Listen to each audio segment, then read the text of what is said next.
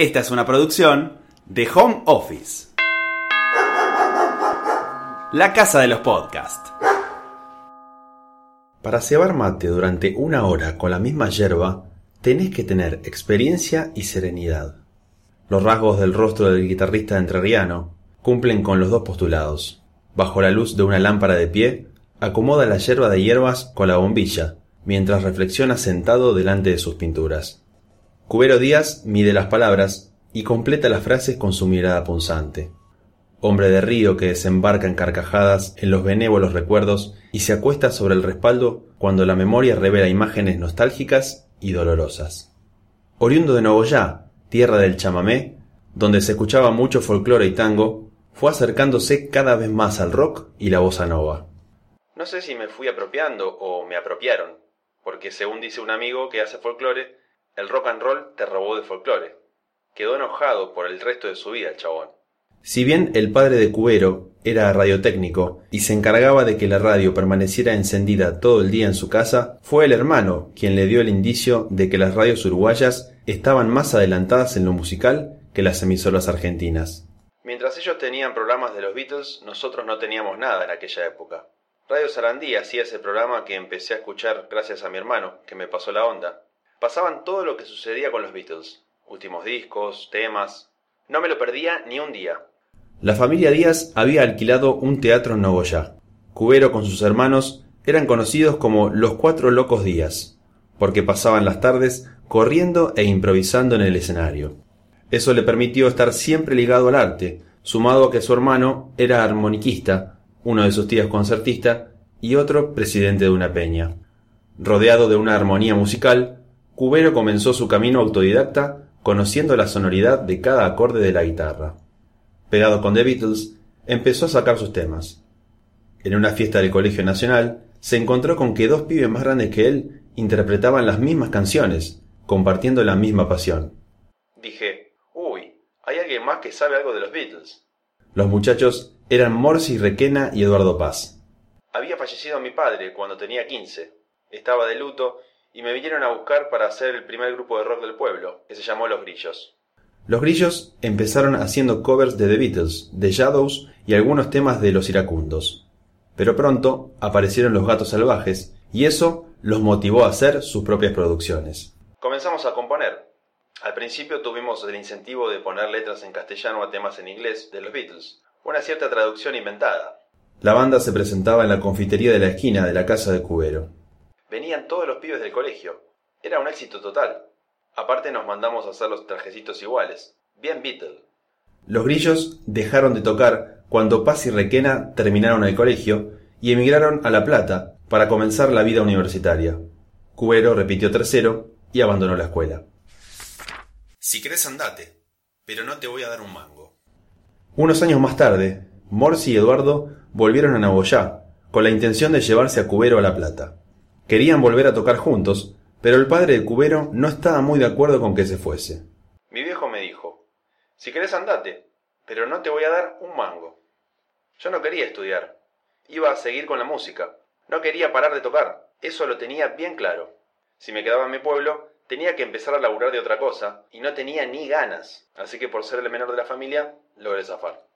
Cuando llegó a La Plata, se instaló en 13 y 41, donde ya funcionaba la cofradía de la flor solar. Los vecinos se acercaban a tomar mate porque hacían las artesanías en vista a la calle con las ventanas abiertas. Por la noche, ensayaban.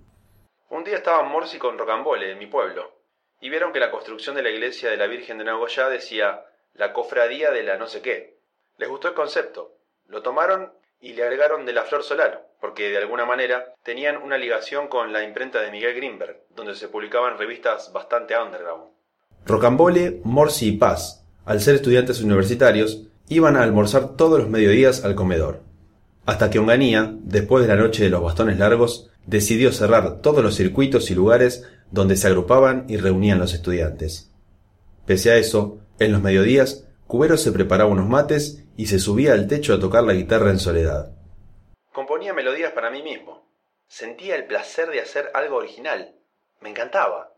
Después me metí en la composición de temas. Había un letrista muy bueno con nosotros que se llamaba Néstor Candy, estudiante de cine que hacía la mayoría de las letras. Por la cofradía pasaron muchos jóvenes, estudiantes y viajeros. Cuando las fuerzas del orden empezaron a tener un régimen de control mayor sobre las reuniones estudiantiles, los encuentros universitarios pasaron a otros ámbitos. Cubero curtía otro mambo. No pertenecía a ninguna agrupación política, pero tenía en claro que estaba en contra de todo lo establecido. Los chicos nos pedían permiso para hacer algunas reuniones públicas, y las hacían en casa. En plena efervescencia del momento, que era bastante fuerte, veíamos que terminaba la reunión y que cada uno agarraba el auto de papá y se iba a casa. Nosotros decíamos, loco, ¿de qué hablan ustedes? Nosotros ya estamos viviendo como dicen, comunidad, compartir, todos iguales.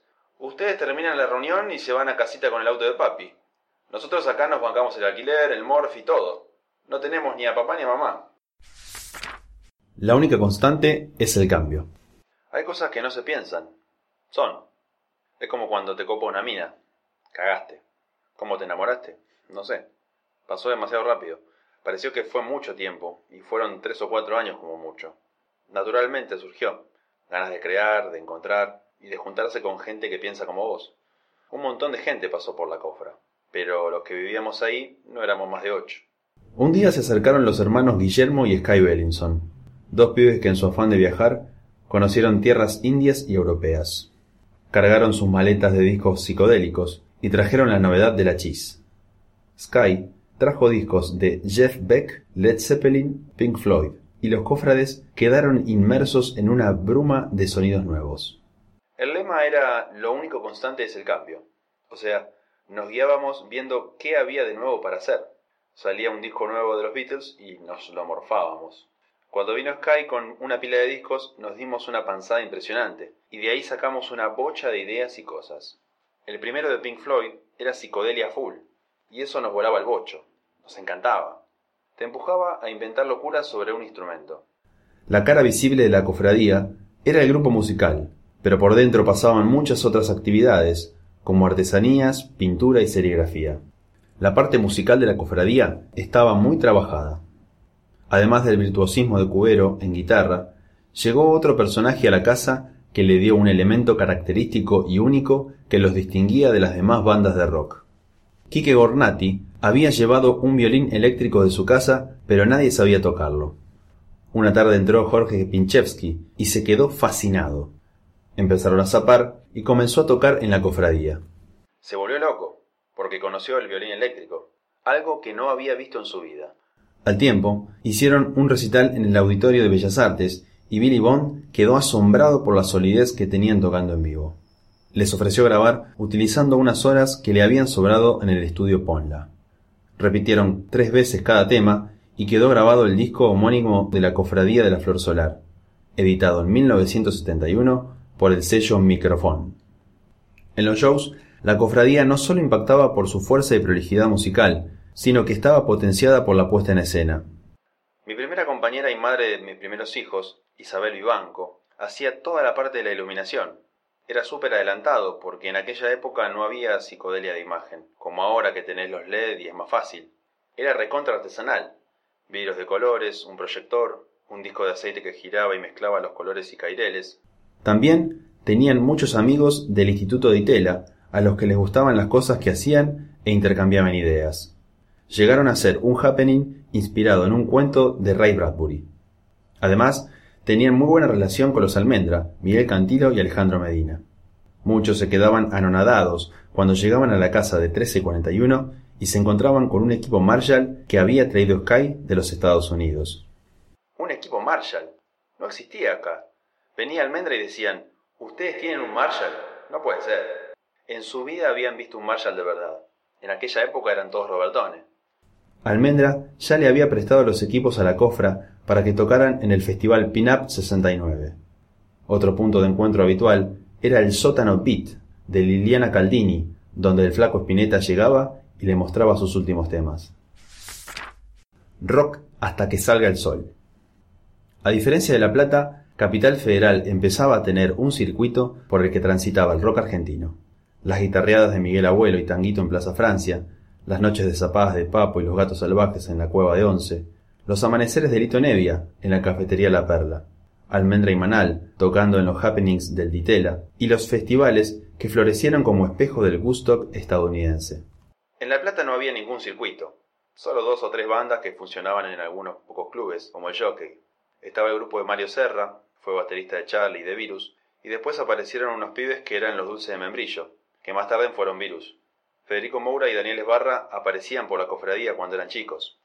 Pese a la carencia de lugares comunes para las bandas del rock platense, los cofrades siempre organizaban fechas para tener más incentivo. El tren del rock no estaba en marcha, pero en el aire se percibía el vapor que iba a transmitir la energía imperante de empezar a crear, componer, a ser inquietos y experimentar. Con el hecho de que nosotros existiéramos, comenzaron a surgir un montón de bandas, porque ensayábamos con las ventanas abiertas a la calle y venían los vecinos. Ahí les picó el bichito a varios. Para principios de los 70 ya se podía empezar a hablar de un cúmulo de artistas que caminaban en la misma dirección, daban pasos firmes hacia la libertad y constituían un movimiento contracultural en el mapa hegemónico argentino. En abril, los cofrades redoblaron la apuesta y convocaron a un mega recital en el Club Atenas, inaugurando los ciclos de rock con 30 horas consecutivas de música en vivo. Almendra, Manal y Arcoiris fueron los grupos más destacados. Los jóvenes dormían en el lugar, y fue una exteriorización de cómo vivían en comunidad en la casa de 13 y 41. Fue en aquellos años que Cubero comenzó a tener cada vez más relación con músicos porteños. Junto a Pinchevsky y el negro Medina, empezó a pasar más tiempo con la pesada del rock and roll, y de a poco, la parte musical de la cofradía fue dispersándose. Morsi Requena retornó de Brasil con su novia, mientras los cofrades estaban en Mar del Plata. Una noche, cuatro tipos de civil reventaron la puerta de la casa de 13 y 41 y se llevaron a Morsi en un falcón. A los días, apareció todo golpeado, y los cofrades decidieron ponerle fin a la vida en comunidad en La Plata. Cuando Requena y Paz estaban en Brasil, Cubero se quedó solo e hizo una formación B para tocar en el segundo Barrock. Esa fue la última vez que apareció Cubero con la cofradía. En el repertorio agregó temas que luego incluyó en su disco solista. Estuvo acompañado de Sky y el Topo D'Aloisio. En aquel momento ya habían tocado junto a Sui Generis, que daba sus primeros pasos, y Pedro y Pablo en Mar del Plata. Miguel Cantilo y Jorge Durietz tenían una casa en la calle Conesa, en el barrio de Belgrano, donde Cubero continuó con la vida en comunidad hasta que decidieron irse al Bolsón. Éramos una bola que tomamos un tren, compramos 80 kilos de arroz integral y nos fuimos al culo del mundo, a la nada total, a ver qué era de nosotros, a ver si nos encontrábamos. Cuando Cubero recuerda su viaje al sur, su cara se ilumina. Se aferra al mate, pero no lo toma. Piensa y sonríe. Si pudiera hacer una película sobre eso, sería fantástico. La filmación que tengo en mi cerebro es increíble. Los seis meses que pararon en el barrio de las golondrinas, en la estancia Cruz Diablo de la mujer de Miguel Cantilo, les bastó para dejar fluir toda su locura. Bastaba con tomarse una pepa que un holandés te había regalado, ¿viste? Un estudiante de psicología llegó a construir hasta una especie de cárcel para encerrarse a sí mismo. Le pregunté, Flaco, ¿es para encerrar a la loca? A lo que respondió, no, no, es para mí. El tipo se hizo una jaula para él mismo, boludo. Pasaban cosas que eran o muy trágicas o muy graciosas. Las golondrinas estaba a 12 kilómetros del pueblo donde había un almacén central y todos compraban ahí. En invierno las noches eran largas, así que durante el día hallaban suficiente leña para que el fogón continuara hasta la madrugada. Las guitarreadas y carcajadas eran interminables bajo los efectos del LCD.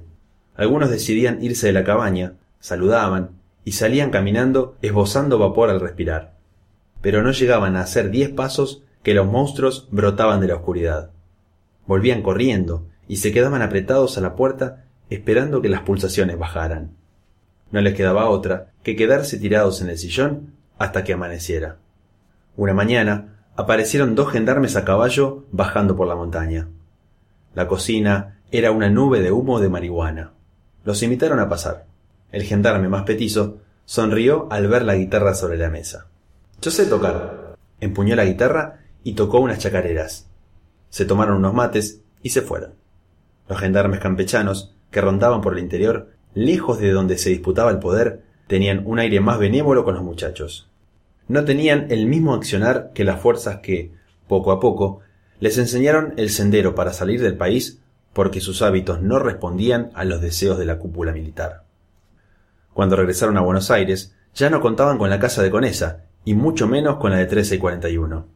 Las persecuciones crecían en la ciudad, y los motivos de arresto eran cada vez más prejuiciosos acerca del largo de cabello y la barba y la vestimenta importada de The Beatles, de Rolling Stones y de Led Zeppelin.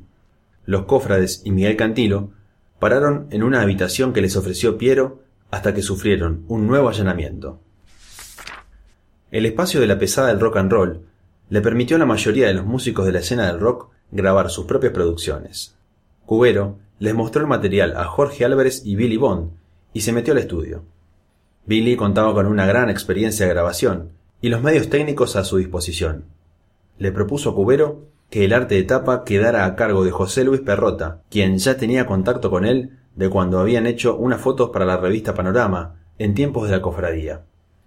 La portada del disco Cubero Díaz y la Pesada de 1973 es impactante. Tiene una estética psicodélica y diabólica. Hasta el flaco Spinetta se quedó impresionado por la fotografía cuando se topó con ella en los escritorios de Jorge Álvarez. Estando en el estudio, Perrota me dijo que quería escuchar el disco antes de sacar la foto. Luego puso un fondo con nubes, que era de una publicidad que había hecho para las cremas Pons. Me puso un ventilador enorme adelante y me pintó de plateado con un aerosol hasta la mitad del cuerpo. Después prendió el ventilador y me puse a hacer caras, como si fuese un tipo que quería escapar del cautiverio. De repente, la cara del entrerriano se pone tensa y apura un mate para pasar la bronca. A mi disco lo editaron mal. No tenía ni casa, andaba muy en el aire. Entonces no era un tipo que podía seguir paso por paso cómo venía el disco. Grabé y chau. Pero la primera edición salió para el orto.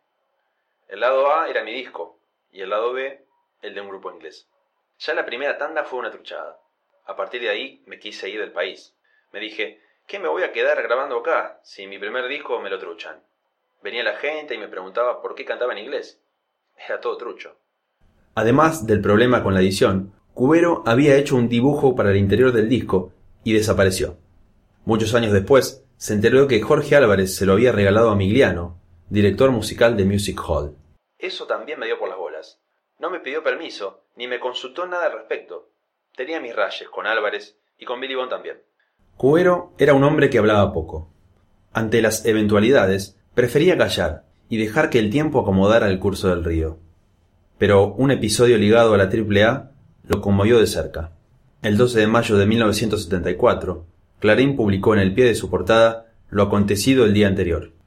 El sacerdote Carlos Mujica fue muerto a balazos en un atentado.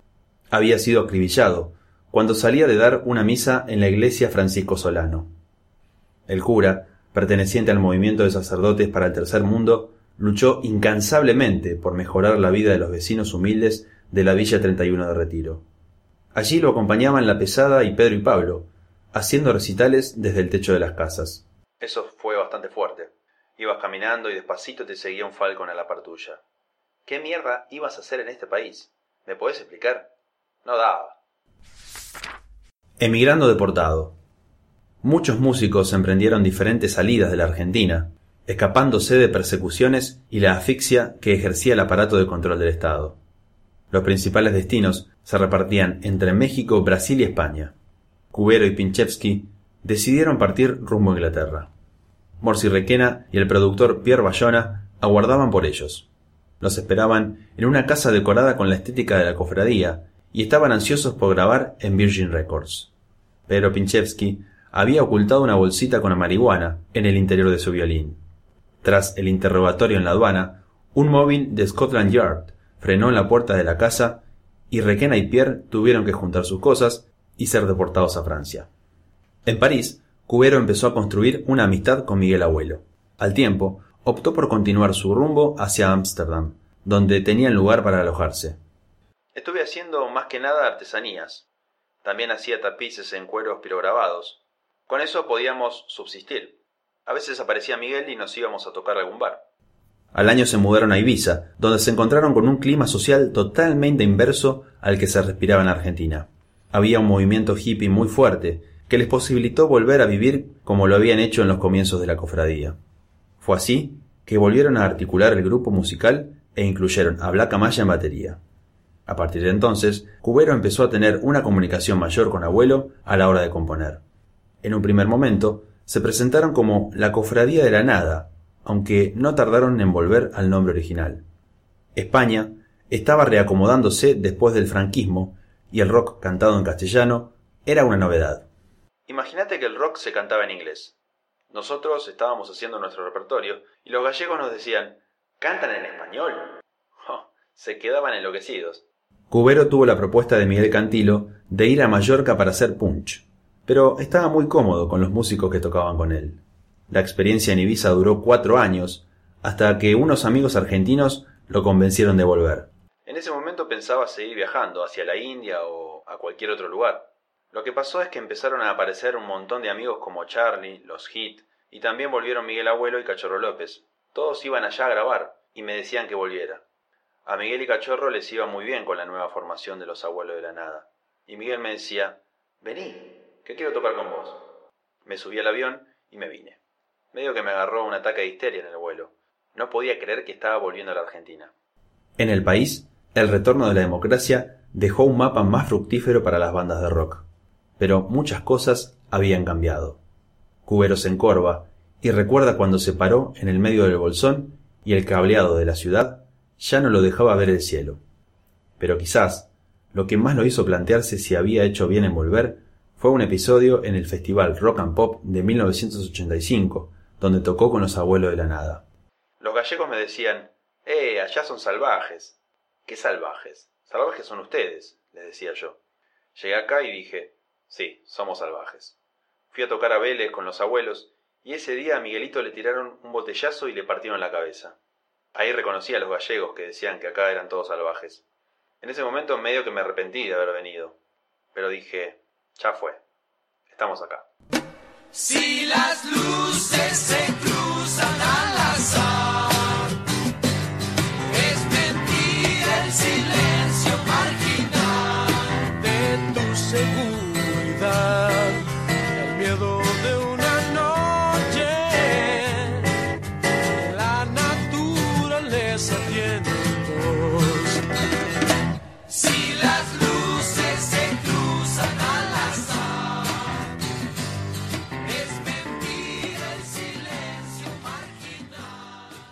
Esta fue una producción de Home Office. Encontranos en Instagram como Home Office Podcast.